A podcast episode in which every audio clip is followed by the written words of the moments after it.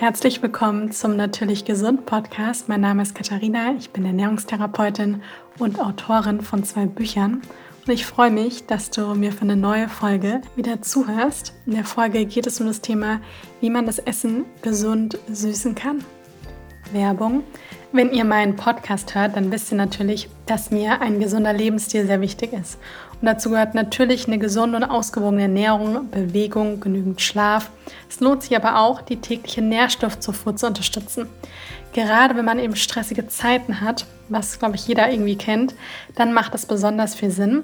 Und hier kommt AG1 ins Spiel, denn AG1 von Athletic Greens enthält 75 Vitamine, Mineralstoffe, lebende Kulturen, Botanicals und viele weitere Inhaltsstoffe aus echten Lebensmitteln, die einem dabei helfen können, Nährstofflücken zu vermeiden. Und natürlich, wie bei vielen anderen, ist es bei mir auch mal stressig und habe super viel zu tun. Und dann habe ich einfach auch das Gefühl, dass mein Körper mehr Nährstoff braucht. Und dann integriere ich AG1 in meine Morgenroutine. Geht total einfach. Da sind einfach tolle Inhaltsstoffe, wie zum Beispiel Zink, Selen, B-Vitamine, Spirulina, Ashwagandha. Ashwagandha kann ja auch viel aus dem Ayurveda enthalten. Und das sind einfach Dinge, die den Energiehaushalt richtig schön unterstützen. Und aktuell gibt es exklusiv für meine Hörerinnen und Hörer von meinem Podcast eine Aktion, denn auf athleticgreens.com slash tastykatie erhaltet ihr kostenlos einen Jahresvorrat an Vitamin D3 und fünf Travel Packs zu einem AG1-Abo dazu. Nochmal, athleticgreens.com slash tastykatie und den Link dazu findet ihr in den Show Notes. Ja, in der heutigen Folge, wie ich zu Beginn schon mal gesagt habe, wird es um das Thema gehen, gesunde Zuckeralternativen, beziehungsweise möchte ich euch die Frage beantworten, wie kann man das Essen gesund süßen? Also so, dass man trotzdem ja das Gefühl hat, dass man was Süßes isst, ja, dass man was backen kann, aber dass man eben nicht auf den Industriezucker zurückgreifen muss. Und es ist so, dass ich die Frage natürlich öfters gestellt bekomme, denn so dieses Zuckerfreie ist für viele ich kann mir vorstellen, viele, die zuhören, die ernähren sich selbst vielleicht auch zuckerfrei und für die ist das ganz selbstverständlich und normal geworden. Das ist ja das Schöne, wenn man das eine Zeit lang macht. Dann fragt man sich eher, wie hat man das denn bitte anders gemacht? Und konnte sich zum Beispiel bei dem hohen Zuckerkonsum irgendwie einigermaßen wohlfühlen. Hm, das ist das Schöne, wenn Dinge einfach zur neuen Gewohnheit werden. Aber für viele ist es auch so, oh Gott, du isst du ernährst dich zuckerfrei, wie geht das denn? Oder beziehungsweise wie schafft man das denn? Denn für viele ist es nun mal auch so, und das ist auch ganz normal, weil das ist ja auch von der Industrie so gewollt und wir sind da ja auch so ein bisschen drauf konditioniert und programmiert, dass dieser Industriezucker-süße Geschmack, also nicht diese Natursüße, wie wir jetzt zum Beispiel in einem Apfel haben, sondern wirklich dieser Zucker, dieser weiße Zucker, dass der uns natürlich auch erstmal gut schmeckt und auch natürlich irgendwo so ein gewisses Suchtpotenzial hat, beziehungsweise auch unser Belohnungszentrum im Gehirn wirklich aktiviert. Und deswegen haben wir auch erstmal so kurzfristig so ein gutes Gefühl, wenn wir zum Beispiel eben auch Zucker essen. Es ist aber einfach so, dass man das mittlerweile in, durch Studien, ja, weil ich würde sagen, manchmal sich gar nicht so viel nur auf Studien konzentrieren, sondern wirklich es einfach mal selber ausprobieren. Denn die beste Studie hilft einem nichts, wenn man Sachen nicht einfach an seinem eigenen Körper wirklich selber ausprobiert hat und die Erfahrung gesammelt hat. Und beim Zucker, das kann man wunderbar bei sich selber aus, bei sich selbst ausprobieren und kann hier wirklich schauen, wie fühle ich mich denn, ja, wenn ich mal eine Zeit lang zum Beispiel keinen Zucker gegessen habe und viel selbst gekocht habe, viel selbst gemacht habe, auf Alternativen umgestiegen bin und die meisten, ja, also ich würde sagen, wenn nicht sogar alle, fühlen sich auf jeden Fall besser. Meistens ist es so, dass man, dass die Verdauung besser ist, ja, also dass man vielleicht auch weniger Blähung hat, weniger Blähbauch, weniger Durchfall der Verstopfung, dass sich das mehr, dass das einfach mehr ins Gleichgewicht kommt, dass man mehr Energie hat, dass man besser schläft und vor allem auch, was viele feststellen, das merke ich bei mir selber auch, dass man einen klareren Geist hat. Ja, also dass man einfach nicht so diesen Nebel manchmal hat, den man da so im Kopf rumschwirren hat und dieses, diesen vernebelten, ja, dieses vernebelte Gefühl, dass man kann es gar nicht so richtig in Worte fassen, aber ich glaube, ihr wisst, was ich meine, dass das einfach alles klarer wird und man auch nicht mehr so ein Mittags- oder Nachmittagstief hat. Deswegen allein schon aus den Gründen lohnt es sich, das wirklich mal auszuprobieren. Jetzt ist es so, dass wenn ich sage Industriezucker, ja, also weil zuckerfrei ist ja so eine Sache, weil ich sag mal, grundsätzlich kann man eigentlich Kohlenhydrate immer irgendwo als Zucker bezeichnen. Deswegen, sobald man mit Menschen darüber spricht, die vielleicht auch so vom Fach kommen, dann muss man das meistens auch immer so ein bisschen de besser definieren. denn eine Kartoffel enthält auch Zucker. Ja, das sind aber Kohlenhydrate, das sind komplexe Kohlenhydrate, das ist was anderes. Ich meine jetzt hier wirklich den zugesetzten Industriezucker. Also nicht der Zucker, der von Natur aus in dem Lebensmittel vorkommt, wie zum Beispiel in der Banane oder in der Kartoffel oder im Kürbis, ja, also oder in der Karotte, sondern wirklich das, was verarbeitet worden ist und wo wirklich der Zucker praktisch künstlich zugesetzt worden ist. Und dazu gehören für mich tatsächlich auch so Dinge wie Ahornsirup, Kokosblütenzucker, Agavendicksaft. Denn tatsächlich ist das wirklich auch so, dass der vom Körper ganz genauso aufgenommen wird. Also es ist kein großer Unterschied. Das ist einfach nur ein Zucker mit einem sehr, sehr guten Marketing. Und das meine ich natürlich auch überhaupt nicht böse, weil ich habe selber viele Jahre gedacht, dass das ein sehr viel besserer Zucker ist und der eigentlich ziemlich gesund ist. Aber es ist tatsächlich auch nicht so. Und man findet auch nicht wirklich irgendwelche Studien oder irgendwelche wissenschaftliche Belege, dass dem nicht so wäre. Es ist einfach nur so, dass es erstmal besser klingt und dadurch, dass es sich irgendwie so ein bisschen eingebürgert hat, dass viele den verwenden oder dass man Bücher, E-Books, ganze Blogs, Social Media Kanäle, wo es heißt, das ist alles zuckerfrei und dann wird, wird eben ganz, ganz viel von Agavendicksaft, Ahornsirup, Kokosblütenzucker und so weiter verwendet das ist halt, eigentlich betrügt man sich das fast so ein bisschen selbst, ja, weil dadurch denken halt viele tatsächlich, hm, wenn ich jetzt alles eins zu eins mit ganz viel von den Alternativen ersetze, ist das eben viel besser. Und damit sage ich auch nicht, dass das irgendwie ein Problem ist, wenn man davon ab und zu mal was isst. Ja, überhaupt nicht. Gar nicht. Ja, wenn man auch sagt, damit fahre ich gut, gar kein Problem.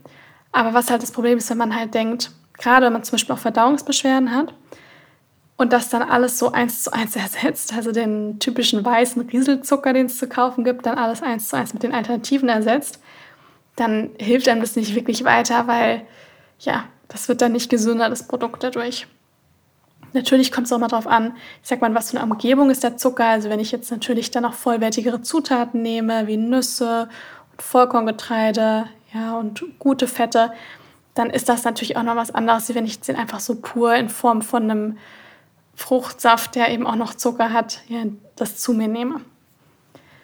Und es gibt aber tatsächlich, gerade wenn man jetzt backen möchte, viele, also was heißt vieles, bisschen übertrieben, aber so eine Handvoll Dinge, die man machen kann, wie man auch natürlich süßen kann.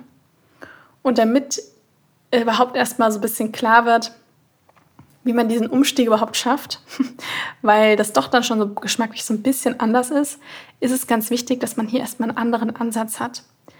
Denn wenn man es gewöhnt ist, dass man ganz viel süß isst ja, und man auch ganz viel zusätzlich süßt, zum Beispiel, dass man jeden Tag mehrmals Süßigkeiten isst ja, und backt und dann normalen Zucker verwendet und vielleicht auch sein Frühstück mit Zucker süßt oder halt Cornflakes isst, wo irgendwie Zucker drin ist. Wenn man all diese Dinge macht, die ja oft so, ich sag mal, einfach schon normal sind, und dann erwartet man von heute auf morgen, ah, jetzt nehme ich ein bisschen, ja, ein bisschen Obst und vielleicht ein bisschen Trockenfrüchte. Und dann sagen viele dann gleich so, oh, das ist ja gar nicht so süß. Ja, das höre ich auch immer wieder mal, wenn ich zum Beispiel Muffins oder Co. backe. Und ich gebe das jemandem, der wirklich einen sehr hohen Zuckerpegel praktisch im, im Alltag hat. Dann sagen viele so, das ist ja, der ist ja gar nicht süß. Dabei ist der für mich super süß, weil da ja auch Datteln und so weiter drin sind. Aber das ist einfach eine andere Schwelle an Zucker, die man gewöhnt ist. Und das ist eben so das Wichtige, denn man sollte sich erstmal darauf einstellen, beziehungsweise ich glaube, das ist der, was heißt der richtige, der nachhaltige Ansatz, der auch wirklich langfristig was bringt und nicht gleich zur totalen Enttäuschung führt, dass man sich denkt, oh mein Gott, mein Leben ohne Zucker, das wird nichts mehr. Und das ist total traurig. Denn man sollte wirklich diesen, diesen Ansatz haben, beziehungsweise davon ausgehen, dass diese Schwelle an Süßem, dass die nicht gehalten werden sollte. Also, dass man wirklich, weil man muss sich vorstellen, seit wir auf der Welt sind, also seit Kindesalter, wird diese, dieser Zuckerpegel, diese Schwelle an Süß, diese Süßschwelle wird immer höher. Denn natürlich, wenn wir auf die Welt kommen, im besten Fall bekommen wir natürlich nicht gleich Zucker, sondern die Muttermilch und dann wird am Anfang dann ja mit gekochtem Gemüse und all den Dingen angefangen und natürlich nicht gleich mit Zucker. Und dann mit jedem Jahr, nicht überall, aber leider ist es dann oft so, dass dann irgendwann selbst wenn man zu Hause darauf achtet, kommen dann halt, die kommen in den Kindergarten, dann kommen die Kindergeburtstage und so weiter und dann gibt es die Kinderlebensmittel und all diese Sachen und dann kommen halt diese ganzen auch Feierlichkeiten, wo man dann Süßigkeiten, Tüten und so weiter bekommt. Und diese Zuckerschwelle, das heißt, das, was für uns süß ist, das wird eigentlich immer höher, denn es wird immer mehr süß. Und dann hat man natürlich das Gefühl, wenn man jetzt etwas isst, wie zum Beispiel eine Paprika oder eine Karotte, dass die gar nicht wirklich süß ist. Dabei sind die total süß. Nur ist es so, dass wir einfach was ganz anderes gewöhnt sind. Und deswegen muss man davon ausgehen, dass wenn man jetzt sich an der Ernährung umstellen möchte, noch wie ich nachhaltig umstellen möchte, dass man den Anspruch hat, dass diese Süßschwelle sinkt. Das bedeutet, dass wir von nun an am besten wirklich eine richtig schöne Umstellung machen, wo man mal eine Zeit lang auf alle Formen von zugesetztem Zucker wirklich verzichtet. Also auch diese ganzen Dinge mit Sirup und allem anderen, was halt so extrem süß ist und ja, oft auch, was man vielleicht auch fertig kauft, dass man da wirklich mal eine Zeit lang darauf verzichtet, viel selber kocht und man merkt dann bereits nach ungefähr zwei, drei Wochen, dass man gar nicht mehr so viel süß braucht. Ja, der Anfang ist dann so ein bisschen hart, aber das wird auf jeden Fall besser. Und wenn man dann wieder anfängt, nach seinem Entzug, dann anfängt wieder ein bisschen süß zu essen, dann merkt man, dass einem viele Dinge wie zum Beispiel eine, vielleicht eine Vollmilchschokolade oder so wie Gummibärchen oder vielleicht auch Dinge, die gebacken worden sind, irgendwo wie ein Kuchen, dass die einem viel zu süß sind und man sich denkt, boah, ist das süß. Und das ist genau das, was wir erreichen wollen. Und natürlich, wenn man dann wieder genauso damit weitermacht, wo man vorher aufgehört hat, dann führt es auch wieder dazu, dass man zum Beispiel ja, wieder den genauso dieselbe Zuckerschwelle hat wie vorher. Und das Schöne ist aber daran, dass wir daran erkennen, dass sich Geschmacksknospen wirklich verändern können. Denn wir können unsere Geschmacksknospen wirklich trainieren und nach einer Zeit verändern die sich einfach und dann haben wir einfach unsere Süßschwelle wirklich deutlich herabgesetzt. Und das ist das Schöne und ich mache das ja jetzt schon seit Jahren. Und klar, ich esse auch vielleicht mal ein, zwei Mal im Jahr. Ich hatte es auch vor kurzem, da war ich abends so zum Essen eingeladen und jemand hatte extra veganes Eis geholt und habe ich davon dann auch ein, zwei Kugeln gegessen. War auch lecker. Ich habe ganz ehrlich, mir war es viel zu süß. Und wenn man sich da auch wirklich so lange dran gewöhnt, dann hätte ich jetzt auch nicht das Bedürfnis, da noch mehr von zu essen, weil es mir einfach zu süß ist. Aber das ist für mich dann okay, wenn das mal so Ausnahmen sind. Aber das Schöne ist, wenn man dann so daran gewöhnt ist, dann hat man danach auch gar nicht das Bedürfnis, dass man dann am nächsten Tag gleich wieder ein süßes Eis braucht. Dann mache ich mir dann lieber ein Bananeneis. Oder ab und zu gibt es mal auch welche im Bioladen, die mit Datteln gesüßt sind auf der Basis von Nüssen. Und das ist dann was, was für mich viel, viel besser ist. Denn man wird dadurch auch nicht mehr so krass abhängig von bestimmten Lebensmitteln. Und was auch ganz wichtig zu sagen ist, ganz egal, was für eine Kindheit man hatte mit Süßigkeiten oder in welchem Status quo man jetzt gerade ist, das kann jeder schaffen. Ja, man braucht ein bisschen Disziplin und man braucht ein bisschen Durchhaltevermögen, aber dieses Durchhaltevermögen, das ist nicht die ganze Zeit, sondern das wird irgendwann leichter. Und es geht ja dann nicht darum, dass man den ganzen Tag Reiswaffeln und Karotten knabbert, ja, sondern man ernährt sich ja dann ausgewogen und vollwertig. Und dann dann hat das wirklich überhaupt nichts mit Verzicht zu tun, sondern im Gegenteil, man hat einfach viel mehr Lebensqualität, man fühlt sich viel besser in seinem Körper und man hat, hat auch nicht ständig immer dieses Gefühl, dass man so krassen Heißhunger auf Dinge hat. Deswegen kann ich das nur jedem empfehlen, dann wirklich mal so ein bisschen Zuckerentzug zu machen, um dann einfach zu gucken, okay, meine Süßschwelle ist sich deutlich herabgesetzt. Das heißt, ich kann in im Alltag wirklich gucken, dass ich einfach weniger Zucker zu mir nehme oder eben komplett aus der Ernährung streiche. Ja, und das Schöne ist, wenn wir aber jetzt dann zum Beispiel backen wollen oder auch so mal, so was wie Energiebärchen und Co. zubereiten wollen, was kann man denn dann machen? Also erstmal ist es so, dass man dann sowieso weniger Süßungsmittel braucht. Das ist das Schöne, dass man einfach nicht mehr so Unmengen davon braucht. Und wenn man dann aber wirklich was machen möchte, dann kann ich euch, also möchte ich ein bisschen erzählen, wie ich das zum Beispiel handhabe. Sehen ja viele sicher auch an meinen Rezepten, was ich da, auf was ich da zurückgreife. Denn bei den ganzen Alternativen ist es wichtig so, das sind vollwertige Alternativen, vollwertig deswegen und warum sie auch gesünder sind, weil hier der Zucker nie in isolierter Form kommt. Der kommt immer mit einem Paket von Nährstoffen und von Ballaststoffen. Und das ist auch genau der wertvolle Unterschied. Und so das Erste, was ich, worauf ich zurückgreife, und das kommt immer so ein bisschen darauf an, was man macht, das ist wirklich Obst. Ja, also naturbelassenes Obst denn das ist ja ganz klar, ich sag mal, eigentlich die Süßigkeit, also das Süße von der Natur, was uns geschenkt worden ist. Denn Obst ist ja von Natur aus süß. Und wer sich zum Beispiel morgens ein Müsli macht oder ein Joghurt mit Obst und dazu noch ganz viel drüber noch ganz viel Sirup und Co. macht, da kann ich jeden nur mal ermutigen, das wegzulassen und da seine Geschmacksknospen wirklich zu trainieren, weil Obst ist wirklich, wirklich süß genug. Und was man hier machen kann, wenn man zum Beispiel Muffins macht, also am besten funktioniert es wie ich bei so Muffins und Keksen. Da verwende ich sehr gerne zum Beispiel zwei Bananen, die schon richtig reif sind, also am besten schon so Punkte an der, an der Schale haben. Und die zerdrückt man und hebt man dann unter den Teig. Ja, also das ist immer super, kann man auch richtig gut mit Kindern machen. Richtig gut funktioniert auch Apfelmark. Da immer gucken, also am besten will ich das Apfelmark nehmen, weil Apfelmus enthält oft zugesetzten zum Beispiel Rohrzucker noch. Was man auch nehmen kann, ist ein geriebener Apfel. Das sind auch alles Dinge, die Banane schmeckt man natürlich ein bisschen mehr. Wenn man jetzt gar keine Banane macht, dann wird, mag, dann würde ich eher auf Apfelmark und geriebenen Apfel zurückgreifen. Das Schöne ist bei den drei Dingen, die sorgen auch dafür, dass der Teig so ein bisschen luftiger wird. Gerade auch beim Apfelmark ist ja auch so ein bisschen so ein Eiersatz. Das kann man richtig gut verwenden. Das nächste, was ich sehr gerne nehme, sind Trockenfrüchte.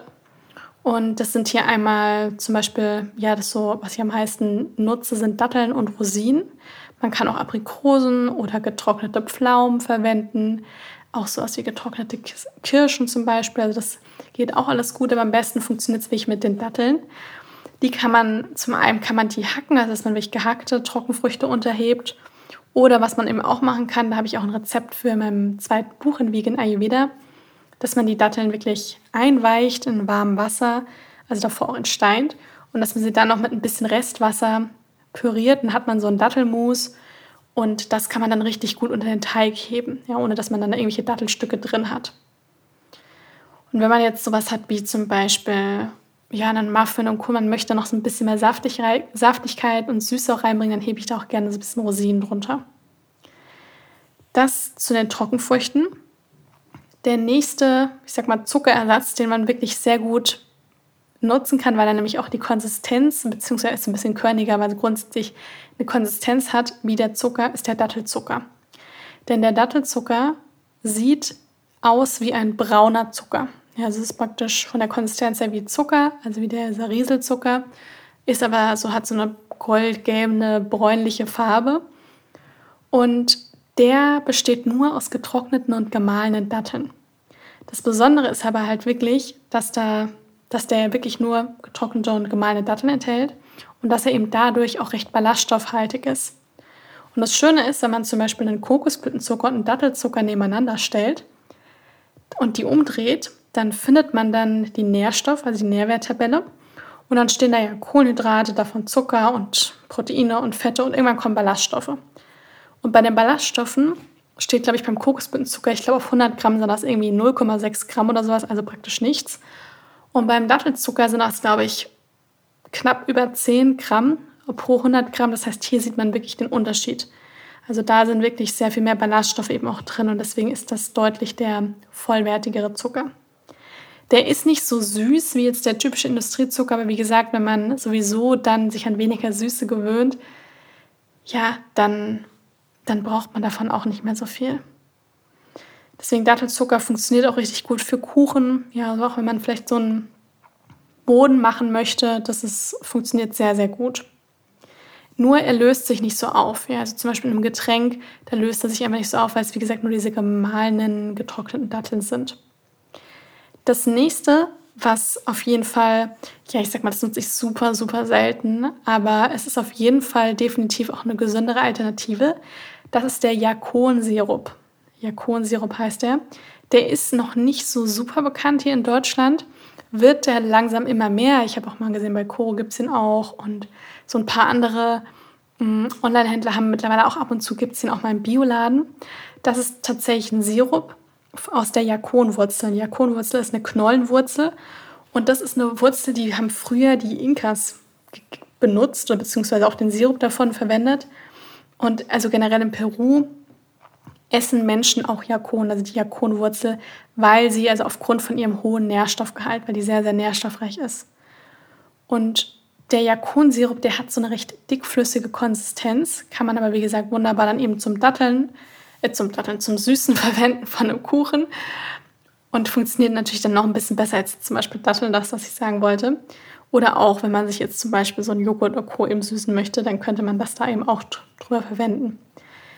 Und das Schöne ist, der hat wirklich einen sehr, sehr hohen Ballaststoffgehalt. Also wirklich, ich glaube, auf 100 Gramm sind das irgendwie 30 Gramm Ballaststoff, also wirklich einen richtig hohen Ballaststoffgehalt. Obwohl es ein Sirup ist, weil grundsätzlich könnt ihr euch immer merken, wenn da Sirup steht, dann ist das jetzt nicht sehr viel besser als der, der, der also da ist das praktisch Industriezucker mit der Ausnahme von dem Jakonsirup. Ja, das ist wirklich eine, eine andere Form von einem Sirup. Und in, im Bereich des Zuckers auf jeden Fall eine Besonderheit. Und als letztes habe ich noch die Erdmandel für euch. Erdmandel klingt jetzt erstmal wie eine Nuss, aber tatsächlich botanisch gesehen wird sie nicht zu den Nüssen gezählt. Ja, dadurch ist sie auch für zum Beispiel Nussallergiker sehr verträglich. Mm, die Erdmandel sieht auch eigentlich aus wie eine Nuss. Also es sieht mehr aus wie so, wenn man die so naturbelassen sieht, dann sehen die aus wie so kleine, bisschen so verkrüppelte Knöll, also Kreise. Also ganz eigenartig sehen die aus. Aber man kann die eben auch zum Beispiel in gemahlener Form kaufen. Das kann ich auch nur empfehlen. Also Erdmandelmehl. Das sind dann praktisch diese gemahlenen Erdmandeln. Die werden auch im Amerik also im Englischen hört man davon öfters, also Tiger Nut, also Tigernuss wird sie eben auch bezeichnet. Und die hat auch, ist sehr, sehr reich an Ballaststoffen und generell auch an Nährstoffen, enthält auch einiges an Eiweiß und auch ja, viele weitere gute Nährstoffe. Und das Besondere an der Erdmandel ist wirklich der, ihr süßer Geschmack. Also die hat einen super süßlichen Geschmack. Sie ist von der Konsistenz, finde ich, so ein bisschen so, ganz leicht, finde ich, so ein bisschen sandig, körnig. Aber jetzt nicht super unangenehm, also so, dass man es eigentlich sehr gut auch verwenden kann. Und gerade zum Beispiel zum Backen, dass man einen Teil vom Mehl oder einen Teil von gemahlenen Mandeln oder Haselnüssen oder was auch immer mit zum Beispiel einem Erdmandelmehl ersetzt oder auch bei Pfannkuchen. Das funktioniert richtig, richtig gut und da hat man wirklich so eine Natursüße mit drin. Und das Schöne ist halt durch diesen hohen auch Ballaststoffgehalt und die vielen Nährstoffe, die sie auch enthalten, sind die halt dann wirklich auch sehr gesund. Also das sind wirklich so, das sind jetzt insgesamt, ich muss mal überlegen, es waren jetzt fünf natürliche Süßungsmittel, die so meine Favoriten sind und die ich auch verwende. Das eine ein bisschen mehr als das andere.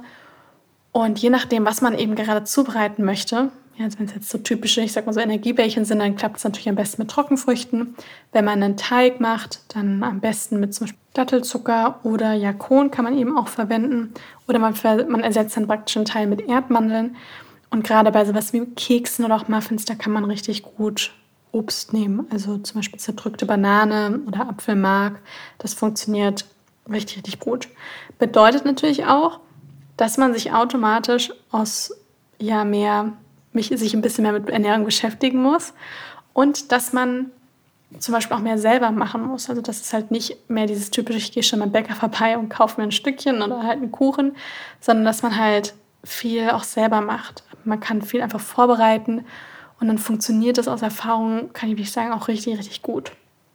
Und man hat auch nicht mehr dieses typische so, keine Ahnung, alle Stunde oder alle zwei Stunden, dass man was Süßes braucht, ja, weil der Blutzuckerspiegel wieder runterkracht und man dann so einen ständigen, ja, hoch und runter, so eine Achterbahnfahrt, Achterbahnfahrt hat und ständig diesen krassen Heißhunger hat. Also dieses so Heißhunger, das kenne ich tatsächlich gar nicht mehr, weil mein Körper sich da einfach komplett umgestellt hat. Natürlich hat man auch mal Lust auf irgendwelche Sachen, aber da kann man sich dann super gesund, gesund, also super gut gesunde, vollwertige Alternativen eben dann zubereiten.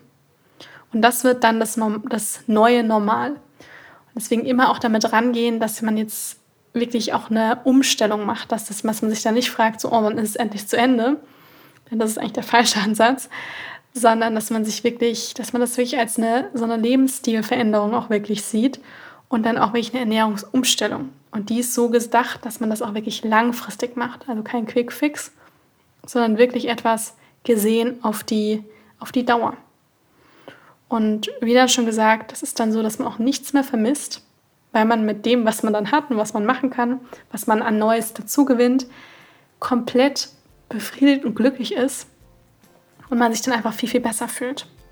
Deswegen kann ich das nur jedem empfehlen, mal eine Zeit lang darauf zu verzichten. Gerade wenn man eben auch merkt, oh, man ist gesundheitlich, gesundheitlich nicht ganz so auf der Höhe. Es mal ausprobieren, man hat nichts zu verlieren, wenn nur zu gewinnen. Und ich glaube, mit den Alternativen, also wenn man doch gerne mal was backen, was süßen möchte, mit den fünf Alternativen, die ich euch genannt habe, glaube ich, habt ihr eine ganz gute Auswahl, die man auch gut einsetzen kann. Wenn euch die Folge gefallen hat, dann freue ich mich riesig, wenn ihr meinem Podcast eine Bewertung da lasst. Und ja, hoffe, dass ihr davon so ein bisschen Inspiration mitnehmen konntet. Und ansonsten hoffe ich, dass es euch gut geht. Und dann hören wir uns das nächste Mal wieder.